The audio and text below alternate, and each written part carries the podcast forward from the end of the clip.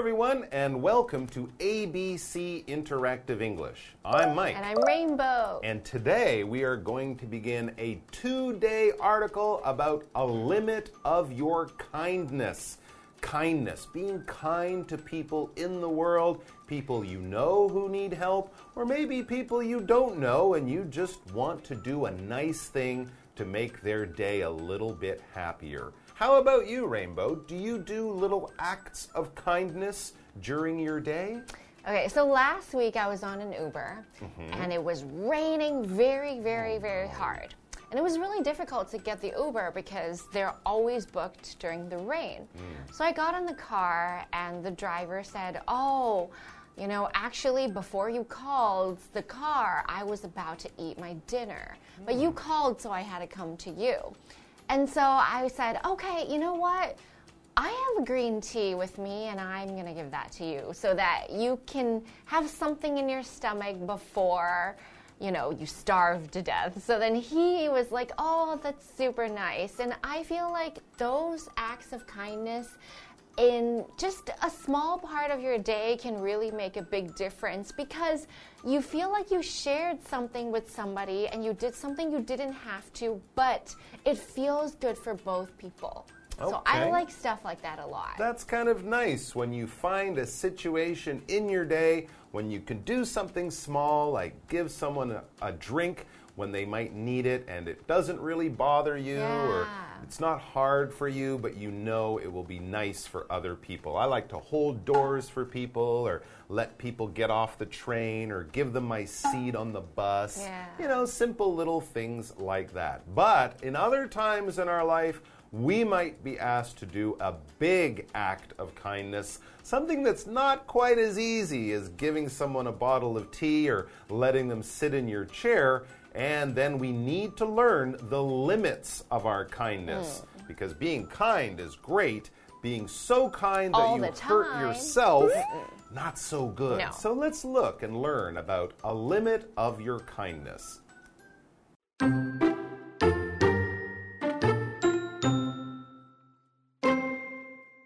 Steve's car is at a garage for repairs, so he now takes the train to work. Outside the station one night, he noticed a homeless man.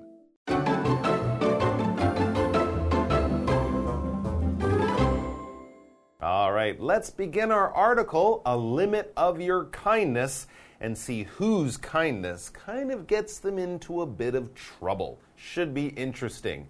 The article begins Steve's car is at a garage for repairs. So he now takes the train to work. All right, so Steve, this man, has a car, but the car is broken. It's at the garage for repairs. That's a little bit unlucky, but he still needs to get to work. So now he takes the train to work because, as we mentioned, his car is in the garage. What is a garage? It's like a hospital for cars. It's where your car or your motorcycle will go, where you will take it if you're having problems with it, if it isn't working very well, if uh, something broke on it and you need to get it fixed. You can get machines like cars, trucks, motorcycles fixed at a garage. If it's another kind of machine, maybe like a bicycle or maybe a, a television or something, that would be in a repair shop. But in both places, a garage and a repair shop, they are going to hopefully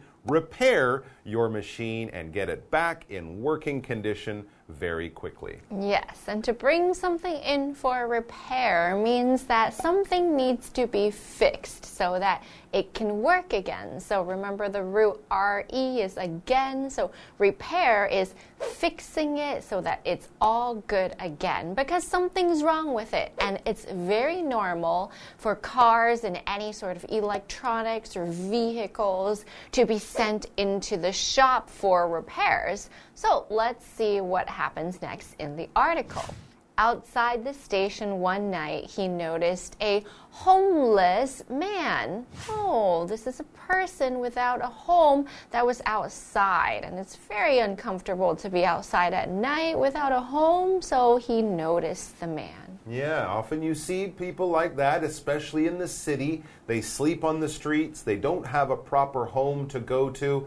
And of course, every day they're looking for food and things to drink and places to go to stay warm or cool in the summertime. And people who do that, who sleep on the streets because they don't have a home, we call them homeless people. And as I said, it's a big problem, especially in cities around the world. And It's true. luckily, we have churches and charities and kind people and government people as well who can help homeless people, but it's always a problem and they always need help, and we do see them as we go about our lives in the city. All right, that's all the time we have before our break, so we're going to take that break, but then we will be back to see what happens.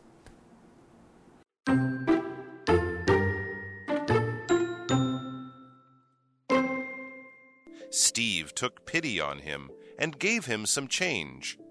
The man thanked Steve for his kindness.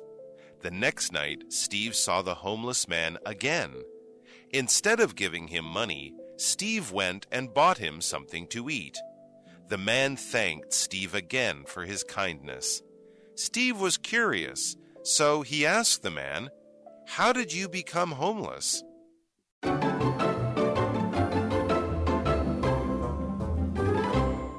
All right, so we have Steve. Steve's a guy who normally gets to work in his car, but his car got broken somehow, so it's in the garage being repaired, being fixed. Steve's now taking the train to work, and he's noticed this person who lives and sleeps on the streets, a homeless man, maybe sitting there by the exit or the entrance to the train station or by the bus stop. And of course, when you see someone like that, probably wearing dirty clothes and looking hungry and very sad, you might feel bad for them. And Steve, being a nice guy, it seems that he does feel bad seeing this homeless man every day. Yes. Yeah. Steve took pity on him, the homeless man, and gave him some change. So that's just some money that you have that's not big bills, it's just some coins. The man thanked Steve for his kindness. The next night, Steve saw the homeless man again. So this is happening for a few nights. Probably he lives in the same place, and I wonder if they're going to be friends or maybe have a conversation. But Steve was quite nice the first time. That's true. He gave him some change. He gave him some pocket money, you know, as you say, usually coins or something like that, just enough to get a lunchbox or to buy a hot cup of coffee. And of course, Steve feels a lot of pity for this man. When you feel bad for someone, when they're in a bad situation, they've had bad luck in their life, they're facing many troubles, and you look at them and go, Oh, I feel really bad. I mean, it wasn't your fault. You didn't do anything wrong. You're just kind of thinking, you know, if it was me, I would be very unhappy. That person must be unhappy. I feel bad for them. And that feeling or an act you do because of that feeling, that is pity. All right? So we feel pity when we see a cold dog out in a rainstorm just shivering by the, oh, look at the poor little puppy dog. And you want to take it home and make it warm and give it food and that kind of thing. If it's your friend who's facing some kind of big problem in their life and you feel bad for them, you want to help them in some way, that again is a feeling sort of of pity. And change, as we talked about mm. before, this isn't to change as in the verb to be different. This is pocket money that you have on you that could be a few coins, a few dollars, a few cents. This is just something extra, and you can also get change when you buy something. This is when you give them a bill and they give you some coins back. So spare pocket money that you have around. You're not going to go get money especially for it. It's just whatever you have that's loose. So sometimes we might say loose change. That's 5 in NT, 1 in NTs, 10 in NTs, just what you have around with you. That's exactly right. And people do often give change to homeless people. They might Yeah. have a hat or a box Yeah. or something around them, and that's a kind thing to do. But Steve, he's been giving him a little bit of money. He's been giving him change every Yeah. day, and he kind of thinks, you know, if I give this guy 50 or 100 NT, how is that really going to help him? So he starts to think of other ways. It says, Instead of giving him money, Steve went and bought him something to eat. Ah, okay, so this is another idea, and people will sometimes do this. Of course, it takes a bit more work to go to a store and get something warm for the person to eat and then bring it to them. Maybe the homeless people would rather have the change. I don't know. But sure, buying them something warm to eat, a warm cup of tea on a cold day, that can be another way to show some kindness. So that's what Steve decided to do this time. He thought maybe it would be more useful for this man to eat some good food rather than just have a few dollars of change. And it seems the man was very happy about this. It says the man thanked Steve again for his kindness. So I guess the man remembers Steve, remembers, oh, he gave me change yesterday, today he bought me a lunch, or something like that. Both of these things are ways for Steve to show his kindness. Steve was curious, so he asked the man, How did you become homeless? Hmm, so they're about to have a conversation because they have seen each other for a few times, and so he thought he wanted to know something about the man. Mm, okay, so he kind of wants to know uh, why did this man end up sleeping on the streets? He's curious about this. When you're curious, you have many questions in your mind. You have a desire to learn more. So if you read or hear about something interesting and you go, wow, that's cool. I didn't know a lot about that. I want to know more. Tell me about this. I want to know about that. What about this? You have all these questions in your mind. You're very curious. If you learn about something and you go, eh, I don't care, then you're not curious. You're bored. You're not interested. If you're curious, you're very interested and you have a hunger, you have a desire to learn more. So he's curious about what happened to this man to, uh, to have him end up sleeping on the street. It's an interesting question, and hopefully we'll get an answer to it in tomorrow's article. But that's all the time we have for now. So thanks for joining us, everyone. Be good to yourselves, be kind to others, because you never know when you might need someone to be kind to you. And we'll see you back here tomorrow. Until then, be well. Bye bye. Bye.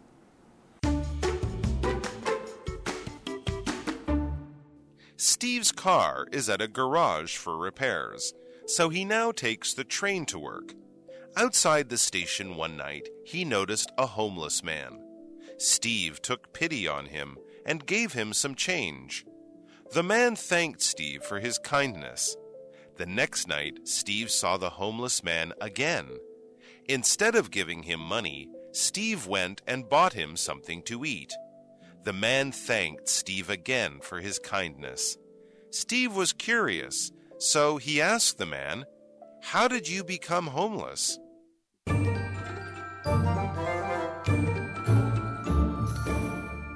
Hello, I'm Tina。我们来看这一课的重点单字。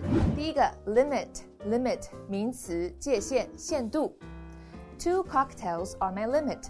我最多能喝两杯鸡尾酒。Cocktail 就是鸡尾酒， 或者是调酒。这边要提醒大家哦，小朋友还不能喝酒哦。下一个单词，garage，garage 名词，修车厂。My car is still at the garage。我的车子还在修车厂里。下一个单词，change，change 名词，零钱。Do you have change for a one hundred dollar bill？你能换开一百美元的钞票吗？最后一个单词，curious，curious 形容词，好奇的。The baby is curious about everything around him。这个婴儿对周围的一切都很好奇。接着我们来看重点文法。第一个，A takes pity on B，A 同情怜悯 B。Pity 是一个不可数名词，表示同情怜悯的意思。我们来看看这个例句：Peter took pity on the poor kid and brought him some food。Peter 很同情那位可怜的孩子，带了一些食物给他。下一个文法 ，A thanks B for something。A 感谢 B 某件事情，我们来看看这个例句：The boy thanked the man for his food。那位男孩谢谢这个男子送来的食物。最后一个文法，instead of 加上动词 ing，而不是做某件事情。我们来看看这个例句：Hey, what do you want to drink? It's my treat. Thanks. I'll have a coffee. Oh, You know what? Instead of ordering a coffee, I'll have a milk tea. Ugh. You know what? Instead of getting a milk tea, I'd like a coffee. Oh, wait, wait, wait, wait, wait. Now that I think about it, instead of getting a coffee, I'd like a milk tea. Wait! You know what? Get it yourself. Buy your own coffee. 以上就是这一课的重点单词跟文法，我们下一课再见喽，拜拜。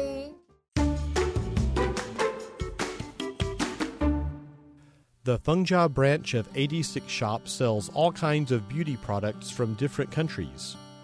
You can find everything you need to take care of your body.